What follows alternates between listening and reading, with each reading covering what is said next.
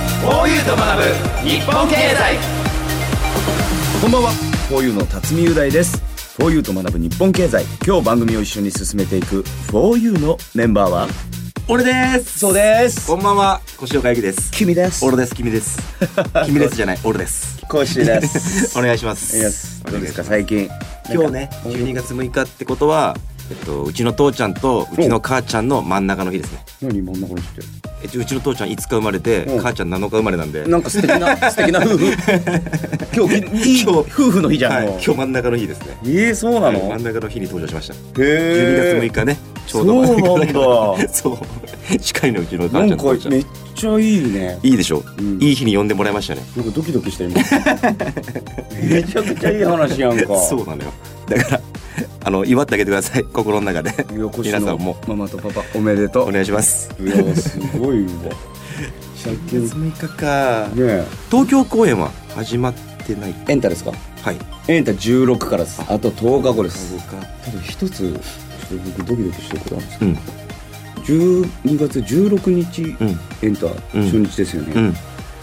エンタのうんリハーサル開始が12月1日ですよね。なぜか。はい僕ら結構今時間まあまああっちゃう。ありますねあれ大丈夫間に合うのかめちゃくちゃ短いなと思ってる。もう2週間あるかないかぐらいうんえやばくないもうでもそんなもんエンタっていつも。そうかもね2週間ぐらいやってるかもねいつもねで生を楽しむ感じだから。そうだね来てほしいねゼップダイバーシティいやー東京は来ていただきたいですね、うん東京はゼップダイバーシティ大大阪阪はゼップナンバーはいで名古屋はゼップ名古毎年このゼップ行けるの楽しいんですよ屋ねお帰りって言ってもらえてねね年末だからちょっと忘年会的なところもあるしねそうみんななとののねいや完全にあるいやぜひねこういう飲んじゃう時あるでしょうん飲んじゃうことあるしエおンタは客さんもなんなら飲めるじゃんワンドリンク制だから、そう,、そうそう今ちょっとコロナも落ち着いそうて飲めるようになったじゃないおかわりしに行く人とかいるもんめねっちゃいいんだよあの姿がいいんだよな い今年は前の友也来てくれるかなや来て来てぜひさあというわけで今はい日は 4U 辰巳とコッシーがお送りしていきます、はい今日の番組メニューを紹介しますこの後 CM を挟んで 4U の教えて経済トピック今回は拡大スペシャルでお送りします、僕たちそしてリスナーさんが最近気になっている経済のニュースをあれこれ学んでどんどんステップアップしていくコーナーですそして番組公式 SNS もフォローをお願いしますえハッシュタグフォユ経済ハッシュタグひらがなでフォユ漢字で経済ハッシュタグフォユ経済とつけてえ投稿して盛り上げてくださいよろしくお願いしますお願いしますそれでは 4U と学ぶ日本経済始めていきましょう全全部部 4U! ラジオ日経公式マスコットのラニーです。昨日のラジオ日経の番組聞き逃しちゃっラニーちゃん、ラニーちゃん、何か忘れてないえラジコのタイムフリーは、放送後1週間以内なら、うんその番組の再生を始めてから24時間以内に、合計3時間分まで聞けるんだよ。ラジオ日経は全国放送だから、日本中どこでも聞けるた。よ。そうでした。好きな時間にタイムフリーでラジオ日経を楽しみましょう。スマホで、パソコンで、ラジコで聞こう。ラジオ日経街を見る目が変わる次の休みに行ってみたくなる自分の足で出会うアートをご提案日本ブラアートアートテラートニーさんと様々な街のアートの魅力に迫りますラジオ日経ポッドキャストで配信中あなたもブラーっとアートを感じてみませんかフォーユーの教えて経済トピックフ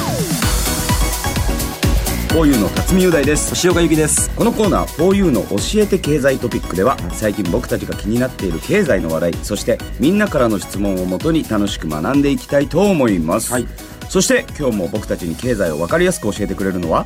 日本経済新聞編集員の山口明さんぐっさんですぐっさんよろしくお願いしますお願いしますはい山口ですよろしくお願いします今日は紫のネクタイがおしゃれです素ね敵ですよ、ねネクタあイりがが素とう敵ございますさあというわけで、はい今日のテーマです、うんマイトレンド 4U 拡大スペシャル今年のトレンド総チェックやった来たねー来ましたね絶対楽しいよねこれめちゃくちゃ楽しいだろうね。ねええっと今年もいよいよ残りわずか本当。ですえよ今回は拡大スペシャルでえ今年のヒット商品を丸ごと振り返っていきましょう。 OK グッさんこれもう三年目なんですね。そうですね毎年やってんですね、ええはい。これ楽しいよな。楽しいよ、そうなんですね今年もですね雑誌日経トレンディはい、が選んだ2023年のトレンドそしてヒット商品のランキングを見ていきましょうお願いしますはいえーっとラジオをお聞きの方もですね日経トレンディヒット商品などと検索していただくと、日経クロストレンド上でランキングをチェックできます、はいはい早速ですねお二人にそのお手元にあのランキング表が配ってあるので、はいちょっとそれをご覧いただいて、はいあのお話しいただくんですけどもその前に今年の日経トレンディ2023年ヒット商品ベスト20位から5位までをん音声でお聞きいただきます。ほう、はいはいはい音声、はい音声嬉しいじゃあ皆さんもちょっとお手元にデータなんはいはいはいかはい見ながらはい20位から一緒に楽しみましょ26位阪神タイガースのあれう26位25位ふりかけるザクザクわかめ24位食べっ子動物23位サントリー生ビール22位水組シリーズ21位ボンゴ系おにぎり20位ジブリパークあ19位ザ・スーパーマリオブラザーズ・ムービーあ、ね、 18位たまごっちユニ17位 SBI ラップ16位ポケモンスリープ15位ラムダッシュパームイン14位メンズ日傘13位ハリー・ポッター再ブームうん12位推しの子11位生コッペパン10位 WBC2023 9位パキット8位レノアクエン酸 in 超消臭7位いいねこだわり酒場のタコハイ はいはいはい6位北海道ボールパーク F ビレッジ5位ビオレ UV 瞬間ミスト UV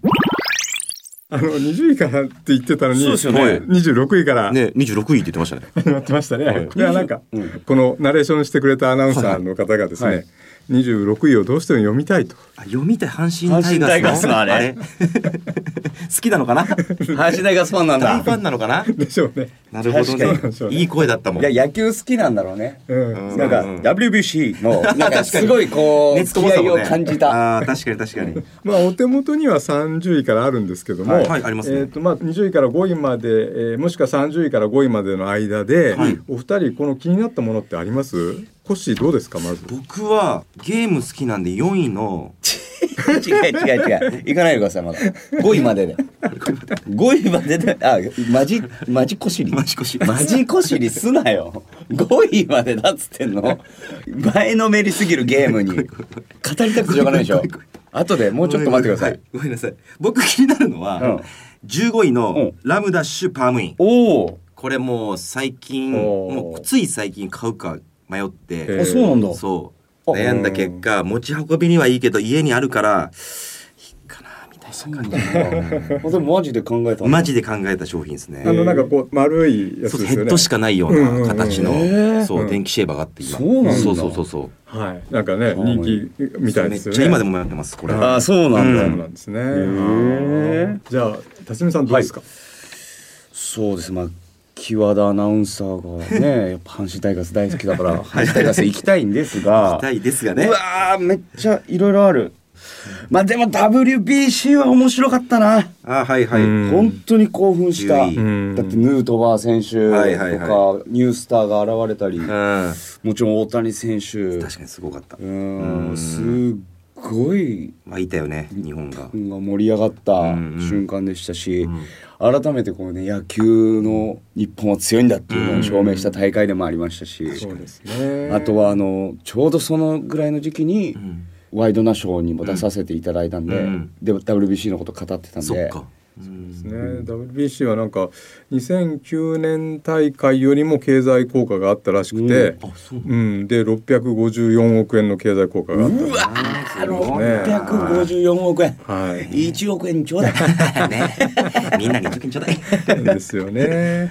面白いですね面白いやっぱりね逆にグッズさんは何か気になるものはそうね、でもね、まあ、毎年なんですけども、はいあ全然知らないやっていうのが 結構ああほうほうほうってですね。うんうんで例えば食べ物なんかでいくと、はいこの9位のパキットとかねパキッわかとんないねパキッとわかんないあ知らないうんパスタをね、んこうパキってあ割って入れるんだよ。そうなんかね要するにその割って入れる電子レンジではい簡単にパスタだけ入れてあとだからほらチンすればいいっていうそれで出来上がるっていうえやーつそんな簡単なやつあるんですか。うんうんええもうだからパキって、うん折って折って麺入れてでこうチン立つようになってるの袋が、うんえ、おもろ。あのレトルトのそうそう袋あるじゃんレトルトそうはいはいはい。そこに入れるあれのが。下がパカって開いてうんこう立つようになってそこにバラーって入れて、ん。チンするともうパスタになってる、なんですこれが結構ね流行ったみたいです洗いね。物しなくていいし、そうだね。うん簡単なのにそうなんです美よ味しいあとねそうですね、あと SBI ラップっていう字だけ見たら何でしょうと思うんですけど、はいこれあの17あれですよね SBI ってあの要するに金融機関ですよね。はい SBI 証券とかのそうそうそうです、そこが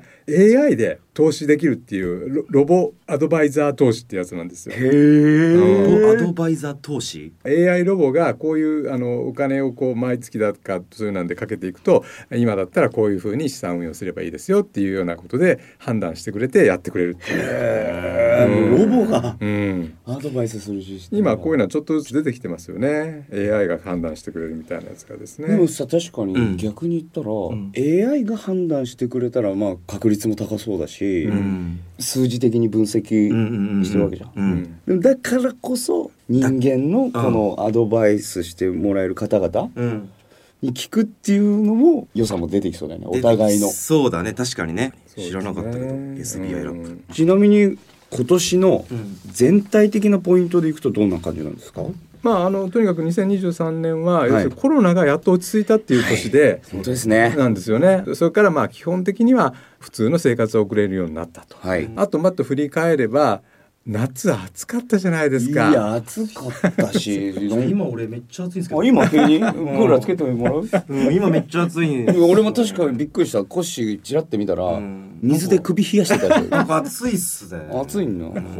んあとまあもう一つあの大きいのはだんだん物価が上がってきたと。はいがね。うんはい物価が上がってきたんだけども、一方でその給料っていうか賃金はそんなに上がっていない、はい、はい。その中でやっぱりそのできるだけコスパのいい商品ああそうだそうだというのが結構注目されたうとんなるほどねいうことがあるんですね。うん格安プレミアムとかなんかこの値段ではいこれだったらいいいいなみたいな、んそういうのが上位にも出てきてるんですね。はいはい、はいそうなんうん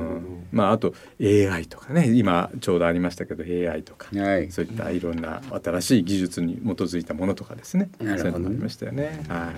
い。グッさん、はいコスパはい。これコストパフォーマンスって確か去年のトレンドでもありましたよね、そうですね。コスパ、あのまあ去年も若干物価上がり始めてたので、うんというのもああったんですけども、今年まあより鮮明になってきて、はいなるべくコスパのいいものっていうトレンドはやっぱり続いてるということみたいですよね。タイパっていう言葉もあ出ーてきてるそうですねらはいタイムパフォーマンスねそうですよね。さらにあの円安が続いてるじゃないですか。はいこのところ、そうですねそうすると輸入のものがものすやっぱり値上がりするということうで、んなかなかその物価上昇はしばらくは収まりそうにないですよね。うんということでですね、ここでちょっとここでお待たせいたしました。あらはいはい第4位以降は、うんお二人にクイズ対決をしていたやっだきます。ときましたね。対決かはい。対決。おうはい。勝者には、はいなんと、はいグッサン賞としてささやかながらプレゼントを差し上げます。マジで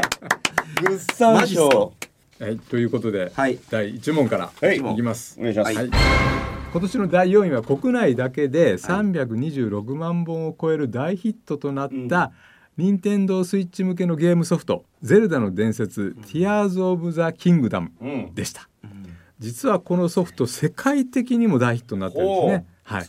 では5月12日の発売開始から3日で全世界販売本数は何万本を突破したでしょうかお二人それぞれ答えてください近い方が正解です、何番本かはい三日ね。うん、3日間でいや、この全世界でマジで面白いんですよ。ちなみにコッシーはやってやるりんだまよした。ねプレイしました。え326万本国内で売れた国の内はこれは累計えーと累計累計。はい、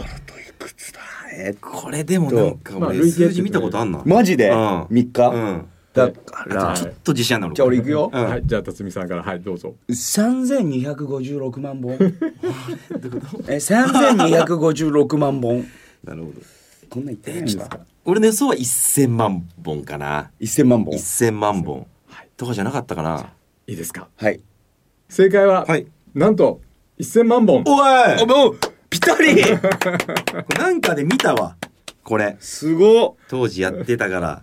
調べたりしてそうなんですあの3256万は多すぎたか。ちょ3っ日と多かったでね1000万本であちょっと今時点ではもっと売れてるんだと思いますけどもこれ多分ね統計的には6月までにん世界では1851万本売れて、うん国内では326万本だってだから今はもっと売れ1800もっと売そっかそれっか売れてるでしょうね。はもいう言ってんだ結構2000万とか言ってんだ多分うんまあ同じあの任天堂のポケモンシリーズに匹敵する大ヒット商あ品とそういなうんだことになっポケモンてそっかはいポケモンそうなんですよでちょうどこのぐらい5月6月頃ってあの任天堂のあのスーパーマリオの映画はいはいあれやってましたねあのがこそれがあの世界でもヒットしたんでそういったものも若干関係したのではないかって言われてるみたいですこねの19位の「ザ・スーパーマリオブラザーズ・ムービー」なんでそうですよねそうねうんはあうんーそそうかはいいやすごいわさすがコッシーいやこれは見ました数字なんとなく1ポイント、はい、では第2問はいいきます、はい今年のヒット商品の第3位ははい名作漫画「スラムダンクを来た来た 3DCG で映画化した「ザ・ファーストスラムダンクでしたうん興行収入は157億円すごいなの大ヒットこれねなんか国内の興行収入ランキングでも13位なんですわあじゃあ今までの歴代でえ歴代で、うわうんすごいわそれで実はこの映画は国内だけじゃなくて、あの中国やえ韓国台湾などアジア諸国でも大人気でした、超人気だったねはい、もともと原作漫画とかそのテレビアニメとかが、まあ、そういう国でも人気が高かったということがあるらしいんですけどもね、でそこでその、まあ、コロナが明けて、はい海外旅行客が増えたところに映画のヒットも重なったことでう「んスラムダンクアニメ版のオープニングに登場するあの鎌倉市の踏切有はいはい名ですよね。歌とかのはい、あったあったあそこがですね、連日海外からの観光客で大混雑となる事態にもあなそうなんだなりました。これなんかテレビでもね、そのこと言われてましたね、随分ね。で、ここからが問題です。この鎌倉市の踏切をはじめ、京都など人気の観光地に観光客が大勢押し寄せ、うん地元の負担が増えている状況を、うんなんとかツーリズムと呼びます。それは一体何でしょうか。やばい聞いたことはないい、これね何度間違えても OK あいいんで、だもう先に正解出した方が勝ちとします。おーはい、はい、どうはいでしょはう。いはいコッシーワンツーリズム あー違うはいはいたことないな俺もこれパンツーリ ズム大喜利になってるねごめんちょっと大喜利になってた俺らやりそうごめんダメだダメだでもはいはい俺これしかない知ってるわかんない聖地巡礼ツーリズムヒントとかあるんですかヒントとかヒントはだからまさにその観光客が押し寄せて問題になってる、はい大勢大勢過ぎて過ぎて えっとトラフィックツーリズムトラフィックじゃないメニーメニーツーリズムまあメメニーメニーとは言わずにほら違い方するじゃないですかハイツーリズム違う違う違うフルツーリズム行き過ぎたことを、行き過ぎたうん、オーバーツーリズムおおすげえそういうことかシンプルだすげえ行き過ぎてるからはいそうなんだそうそう行いうき過ぎこてるからはいよっと観光客の、まあ、コロナ以前からも問題になってたんですけども、うん交通渋滞とか、うんうんあとゴミがねちゃんと捨てられないとか、はいああいうようなことなんですよねだからどうすりゃいいのかって今あんまり解決策あんまりないんですよ。そうなんだどうしていくばいいんですか例えばほら地方自治体によっては観光税みたいなのを取ったりとかな何かに入る時に余計に上乗せで料金取るとかでそのお金でゴミ箱整備したりとか整理したりとはいはいかはい交通整理員をつけたりとかそういうようなことぐらいしか今のところあんまり明暗がなくて。うんなかなか難しいところですね。対問題っていうかうんなんだねはいえーということで現在コッシーと辰巳さん1対1おらということですね。いい勝負だよいいでしょう 第3問に行きます、今年の第2位はライザップが運営し、うんこの1年2ヶ月で1,000店舗会員数84万人を達成した無人24時間の小さなスポーツジムチョコザップ出たチョコザップでしたはいはい、気軽に通える距離感と効率的な運営による安さが大当たりしたんですね、はいまあこれなんか本当にそのコスパっていうことでね、で問題です、はいこのチョコザップ1ヶ月全店使い放題の会費は消費税は別にしてズバリいくらでしょうあれ消費税は別はい、なんか CM で見たはい、これもやはりお二人それぞれお答えくださいこれは近い方が正解って言いますねスーツとかでいけるんですよね。そうそうそう、ね私服でいけるんだよいけるんだねそのままうん、そう着替えなくてもいいんですよねなんならネイルとかも確かできるんだよ。ネイルとかも置いてあるんだよ。でこれだから84万人会員がね1か1年2か月で会員84万人になってこれそういう会員制のスポーツジムの中では会員数トップらしいですよ。トップなんだ。うへー辰巳さんから、はい。いやだから俺はでも24時間のジム通ってた時はうん。 9800円ぐらいしたよ。え高っ。あまあそうかするか。でも全然24時間行けるし行き放題だし。そうかそれをするか。と思うけどそんな安いからみんな行ってんでしょうん。確かに安さが大当たりって言ってるもんね。 3980円3980 3980円。円、はい、三九パ辰ー。巳さん、じゃあコッシーは三千九百九十円。ふざけんなよ。この どっちかの。うわずる範囲広上だったら勝ちで下だったら負けだ。そうだ。正解は、はい、 2980円。安っやったあ、俺雄大だか。そっかそっか。安っ二キュッパ。ニーキュッパかうん、それは安いわ。えマジで安いそうですね。だから税込みで三千二百七十八円っていうことで、これはやっぱりさすがにコスパがいいというふうにみんな思っちゃったんですめねっ。ちゃいいうん行くわそれは。安まあだからこれがやっぱりコスパっていうことで。うんコスパいいわうん。ということで現在そのコッシーが1点で辰巳さんが2点はいで辰巳さんリードよしということなんですが。近づいてきたよはい、でラストが1点だとこれはあの同着になっちゃう可能性があるので、はいラスト問題は正解したら3点、ボーナスポイント3点ということでこれ、これをだけ勝てばいいこれじだゃんってけいう勝ってよかったな。 3点っていうとこがグッさんの会社ですいいね俺とかの140万点とか言って 言んっもんてるよね言ってるよ3ね。点っていうのがグッさんのいいと愛こですねしいポイントですよじゃあ運命の分かれ道の第4問、今年の第1位はですねもう予想がついていらっしゃる方もたくさんいらっしゃるかもしれませんがアメリカで開発された生成 AI チャット GPT 出ましたよく聞くわそそうのこですとね。あの、はい世界中で AI 革命ともよ呼ばれるブームとなって関連している株価がまあ高くなったりとか、、はいろんなまあちょっと使い方がもう進みつつあるとか、はい個人でもねなんかいろんな、あ試してみたっていう人も確かにあのもう出てきてると思います。はいって調べてみたもん なんて出てきた。なんかちょっと違ったうんちょっとやっぱ俺らがもっと有名なの認知されてなかったかうん AI に。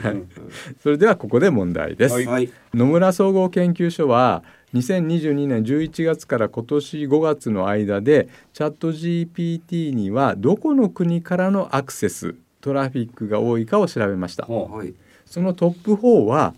アメリカ日本インドインドネシアうほだったんですね上位4つがですねあ上位四つではこの4つをですね4カ国を多い順に並べ替えてくださいう並び替えかこれは難しいぞ。どこの国がよりたくさんチャット GPT を使ったかアクセスした人が多かったか、トラフィックってなんですか。まあ基本的に使ったっていうことですよね。。はいはい。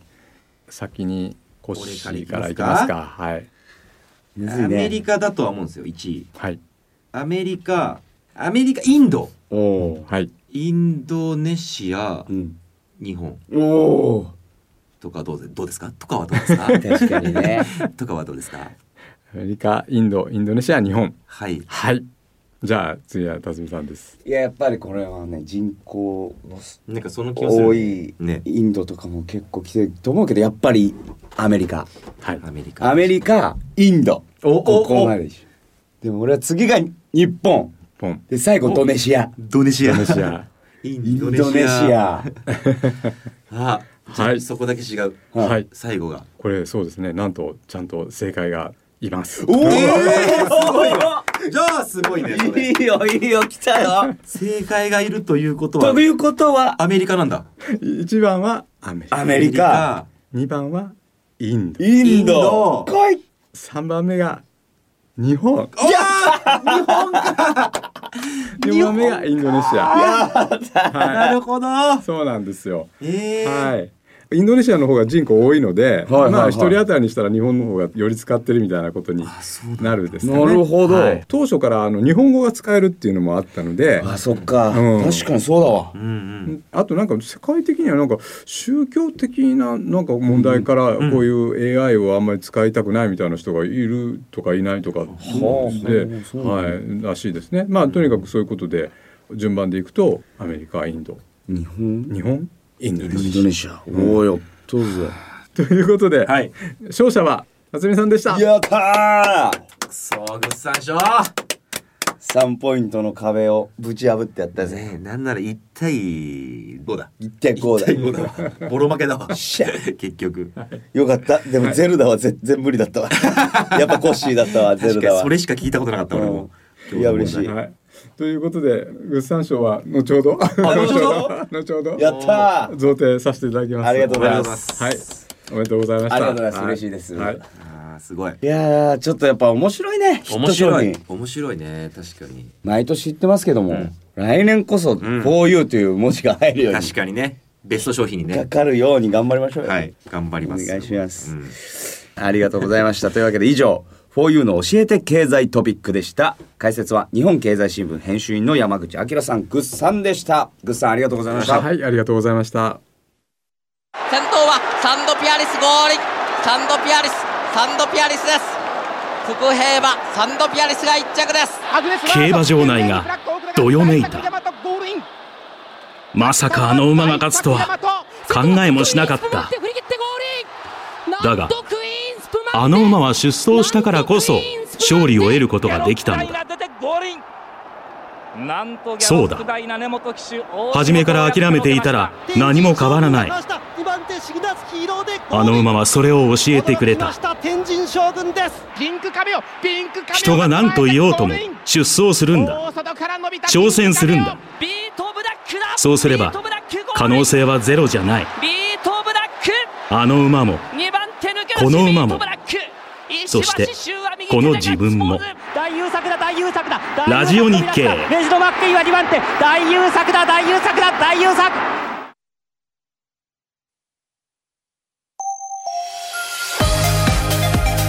4U がお送りしてきました。4U と学ぶ日本経済。ちょっとグッさん賞もういただいいただいてたね。て。はい。嬉し嬉しい。い。なんかレアなビールみたいな。ねレアなビールにアップルアップルティー 嬉しい、アップルティーいい嬉でしいす。ね。ありがとうございます。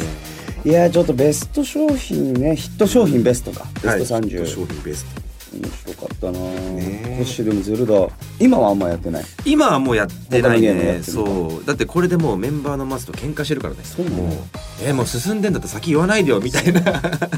コッシーとまずゼルダでヒヤキンで喧嘩してるからねめっちゃ喧嘩したっていう噂で聞くっていうで松から若干相談される 俺コッシーと喧嘩しちゃってさいや俺が悪いんだけどさいやうーんいやコッシーもちょっと悪いと思うんだよな青春かおもろいよねうん高校生みたいなね本当だよそれだけ人を魅了するゼルダゼルダいやでもねおにぎりとかもすごいそうねおにぎり屋も流行ってるからねまあ何よりもね木和田アナウンサーが好きな阪神タイガースもおめでとうございますおめでとうございまます確かにそええれはよかったす素晴らしいですわ26位のとこだけカットしてもらってすいません流させていただい てということではいはいリスナーの皆さんからのメールもお待ちしております、はい番組で取り上げてほしいテーマ経済について知りたいこと僕たちへの質問など何でも番組サイトにあるメールフォームからどしどしお寄せくださいますお待ちしております、放送後はラジコのタイムフリーそしてこの番組のポッドキャストでもお聞きいただけると嬉しいですよろしくお願いします、はい、えーそして番組公式 SNS もフォローしてください「えーハッシュタグフォユ経済」「ハッシュタグひらがなでフォユ」漢字で経済「えーハッシュタグフォユ経済」とつけて投稿してくださいよろしくお願いしますお願いします来週も水曜夜7時にまたお会いしましょう最後まで聞いてくれてサンキューサンキューですバイバイバイバイ